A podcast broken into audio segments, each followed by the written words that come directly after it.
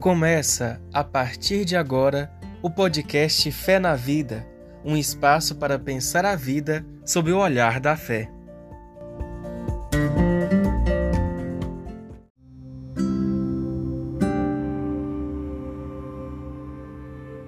Olá, eu sou Solange Maria do Carmo, professora de teologia e biblista. Esse é o nosso podcast Fé na Vida. Nós estamos aqui hoje com a querida irmã Elis Machado, religiosa da Congregação das Irmãs Franciscanas Bernardinas. Ela é professora de filosofia e teologia. Elis, querida, seja bem-vinda. É um prazer receber você no nosso site Fique Firme e no nosso podcast. Boa tarde, Solange, e a todos aqueles que estão conosco nesse momento ouvindo esse bate-papo eu é que sou grata por esse convite, né? E parabéns pela iniciativa do teu site. Hoje, mais do que nunca, eu percebo o quanto é preciso que nós saibamos ficar firmes na jornada da vida, especialmente quando somos mulheres, nessa labuta por direitos, valoração, espaço. Muito bem, Elise, e é esse o nosso tema, né? É o tema das mulheres.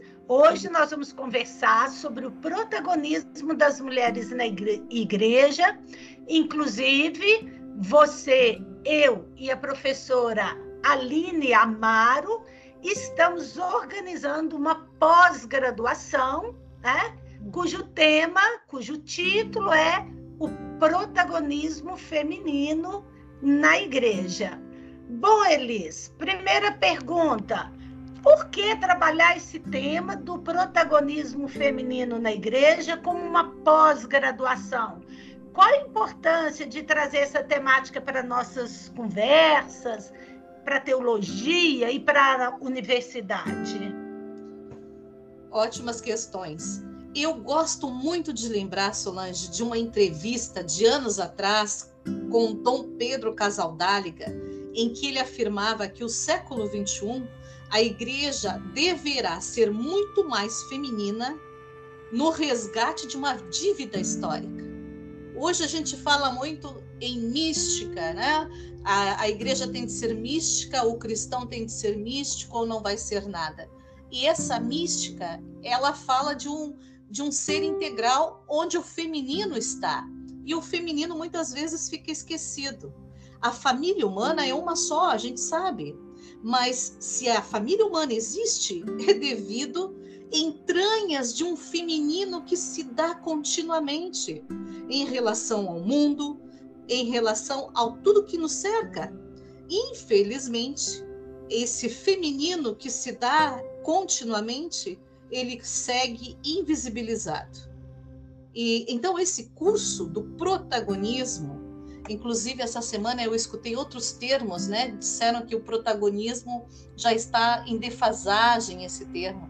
E, e aí eu pedi, solicitei outros termos e o pessoal ficou me enviando. Eu tenho que começar a buscar atualização.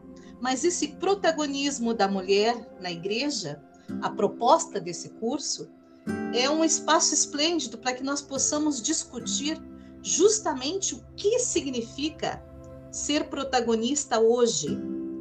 O que significa romper com essa invisibilidade que insiste, né? E de como superar essa invisibilidade, esse silêncio, é, é, esse nosso espaço tão limitado, onde quer que a mulher esteja uh, fazendo a sua travessia, ainda nos falta muito para que nós possamos ser consideradas sujeitas também na construção da história, na sociedade e aqui, nesse caso, de uma igreja em saída. Então, Oi, Liz. Oi. Você falou aí que a gente segue é, invisibilizada, não é isso? Sim. Mas parece que há muita força, inclusive eclesial e eclesiástica, que contribui para a invisibilização da mulher eu costumo usar a palavra para a anulação das mulheres, né? Uhum. Especialmente na teologia, né, Elis? um campo tão marcado pela presença masculina, nós praticamente, você fez teologia, você dá aula de teologia, você tem formação teológica, você já reparou como nos nossos cursos de teologia nós praticamente só lemos autores masculinos? Sim. Não é? E nós só quase registramos a presença marcante de homens na igreja. Uhum. Nós chegamos até a cometer algumas gafes sérias, uhum. porque como na academia a gente trata pelo sobrenome, uhum. normalmente a gente fala, por exemplo, assim, o, o Amaro Silva, o Silva, uhum. é, sendo que é a Amaro Silva, é a Aline. Com certeza. né?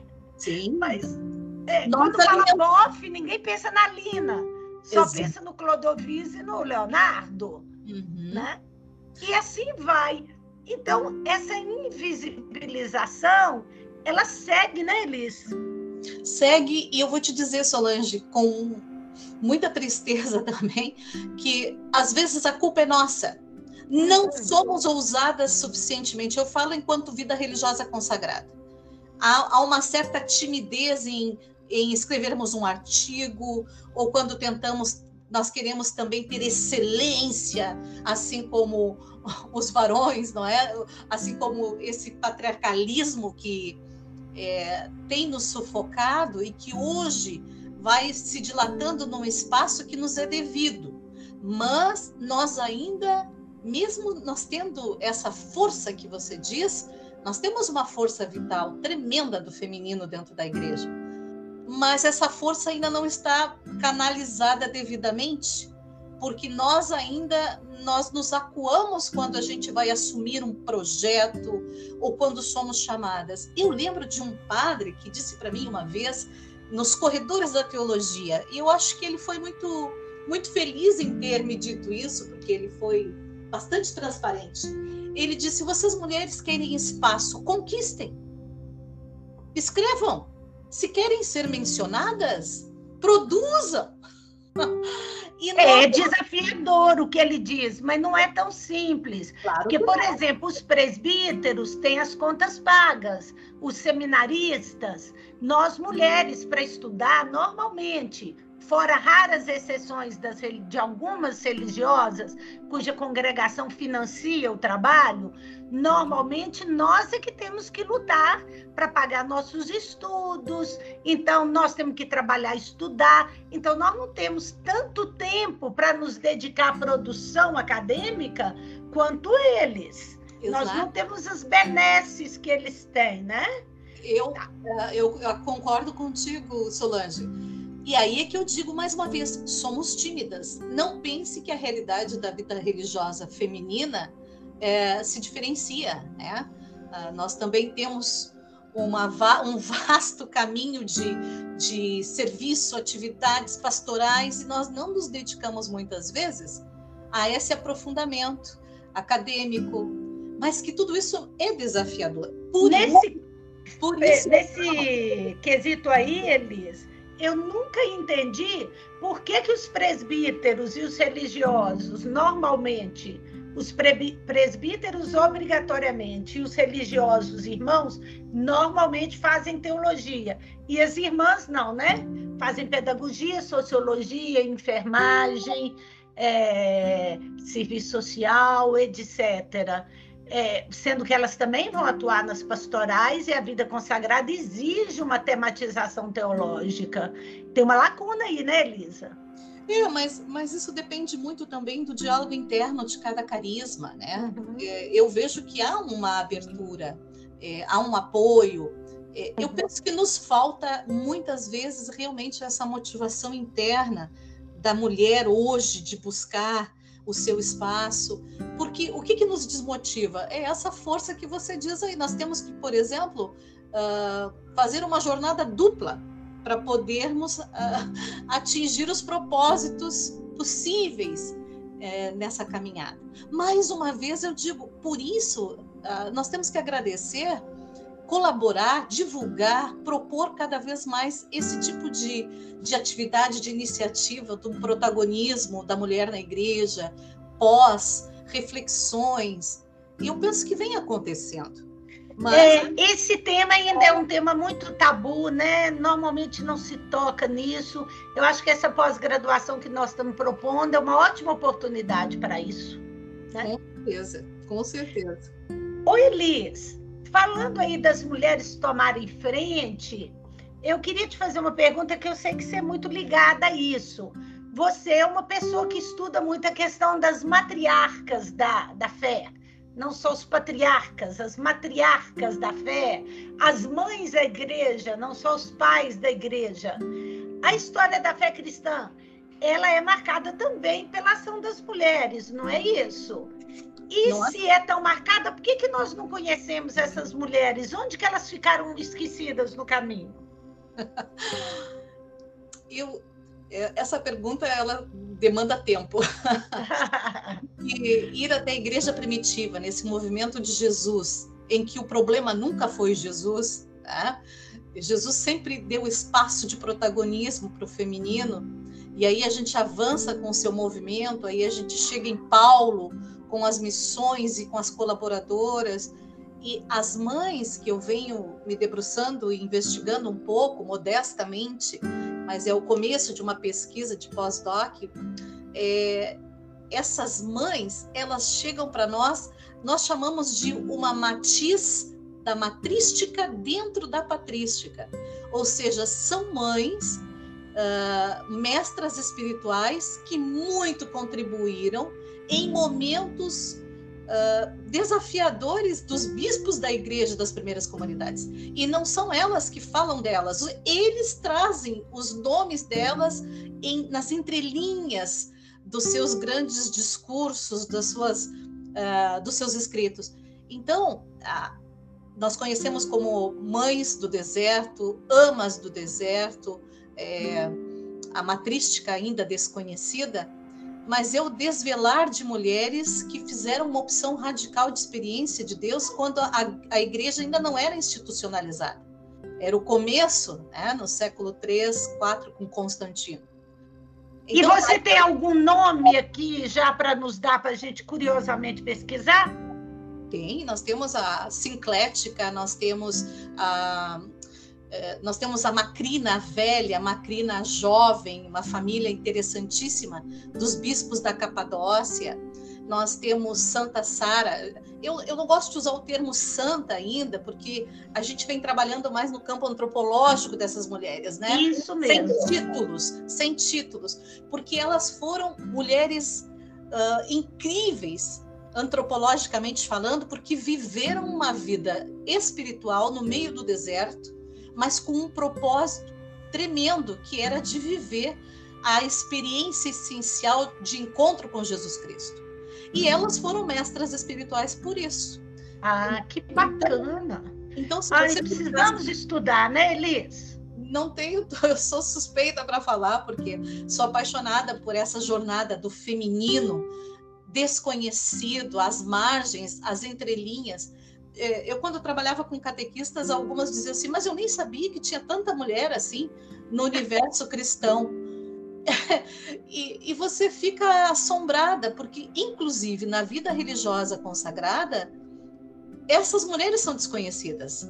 As místicas da, do período primitivo, as místicas medievais, poucas são reconhecidas, a não ser uma Santa Teresa d'Ávila, que a igreja já reconhece, uhum. reformadora. Uhum.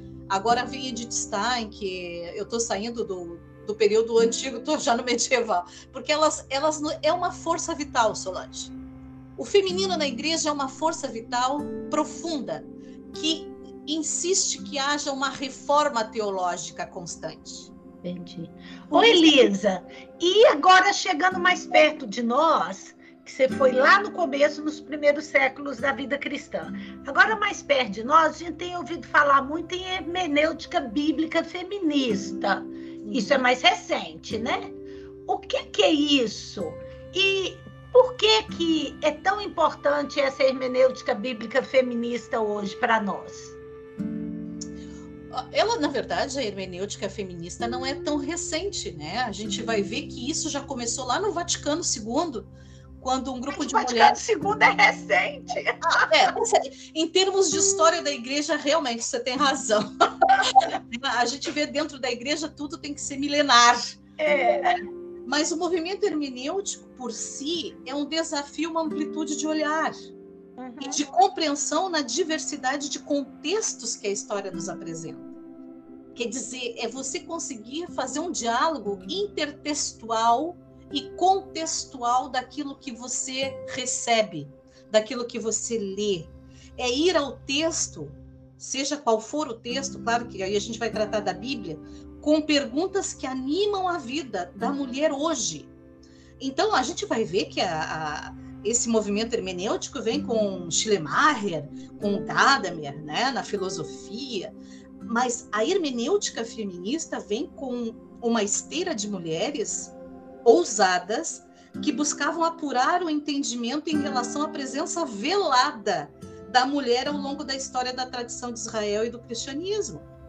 Então, nós temos desde uma Fiorenza, tem, tem muitas teólogas que, ao longo desse curso do protagonismo, nós vamos nos aproximar delas e conhecer como foi essa missão não só de provocação hermenêutica, mas também de constatação de que a mulher tem o seu devido lugar na igreja, o seu protagonismo, e que precisa cada vez mais lutar por ele.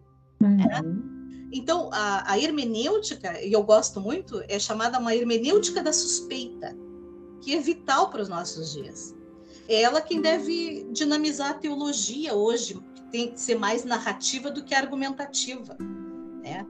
E aí superar esses condicionamentos do patriarcalismo, né? A ideia de que o texto bíblico sagrado ele é intocável.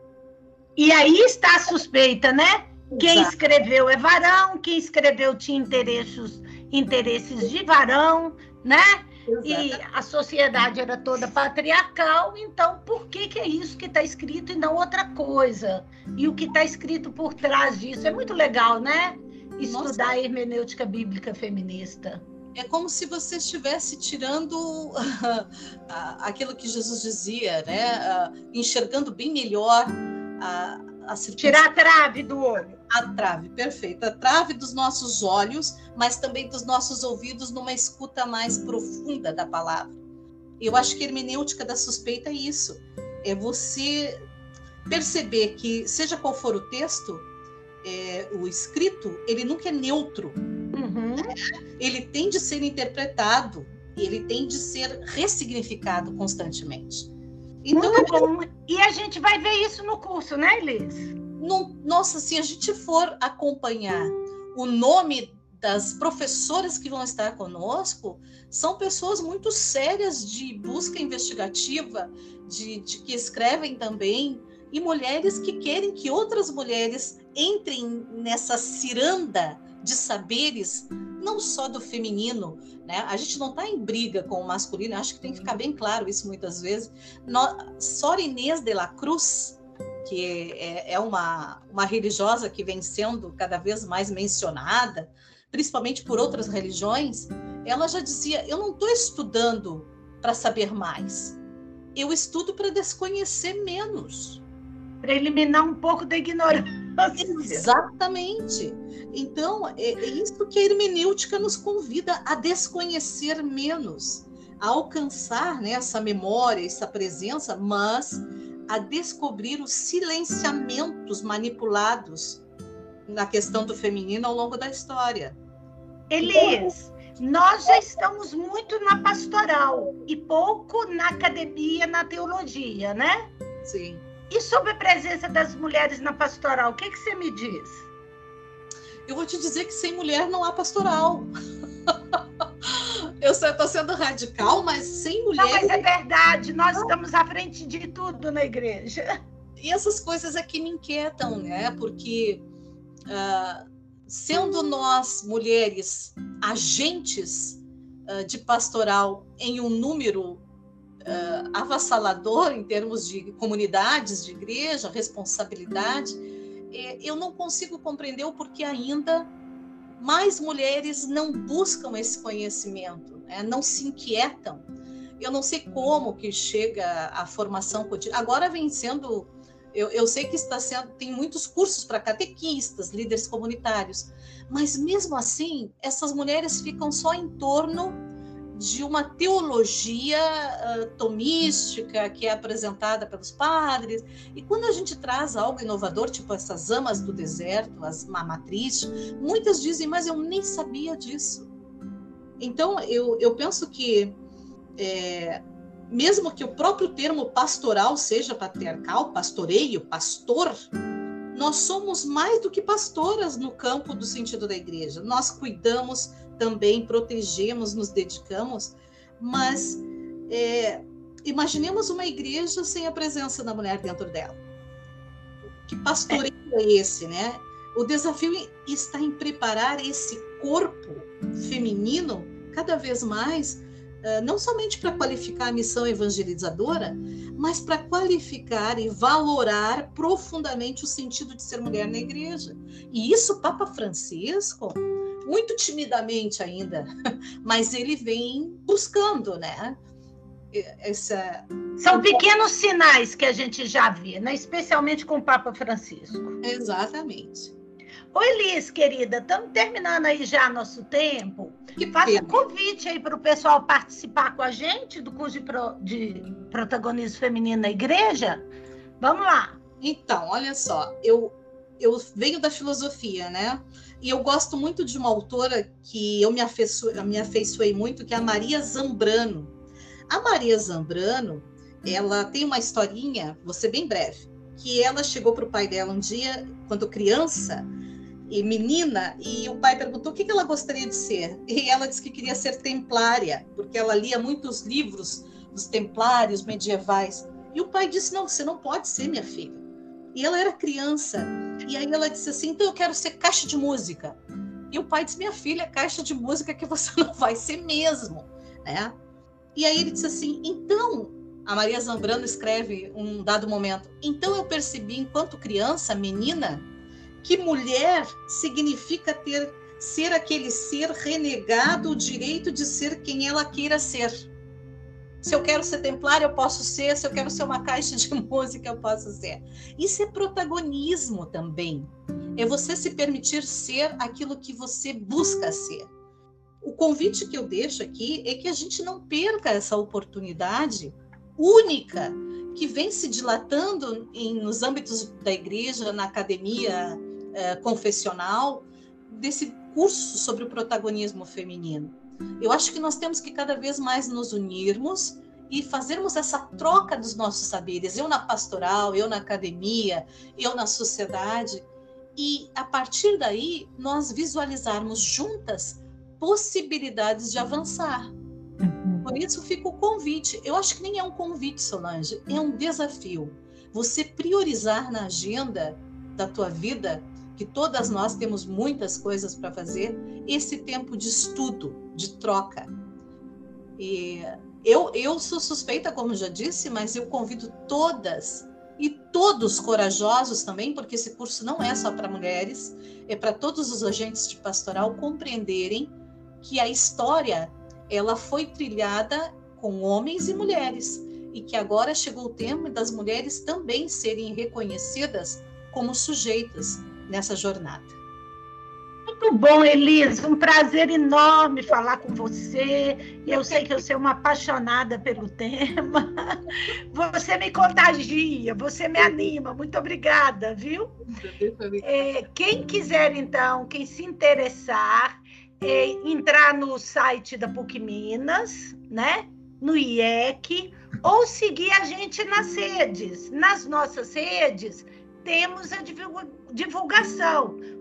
Na minha rede mesmo, no Facebook, por exemplo, tá lá o convite já com link. Já tem uma postagem com link. Então, as mulheres que quiserem, os homens, que eles também estão convidados, quiserem estudar conosco, refletir essa temática, entrar lá no link, fazer sua inscrição, mostrar seu interesse. O curso está muito barato, conseguimos um abatimento incrível para poder facilitar para todo mundo que quer estudar um pouquinho, né?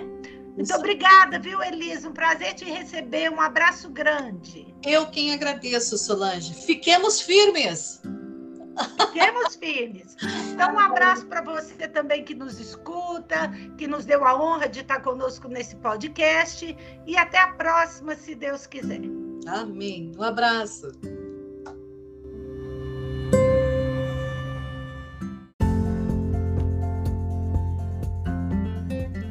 Você acabou de escutar o podcast Fé na Vida. Muito obrigado pela companhia e te esperamos no próximo episódio.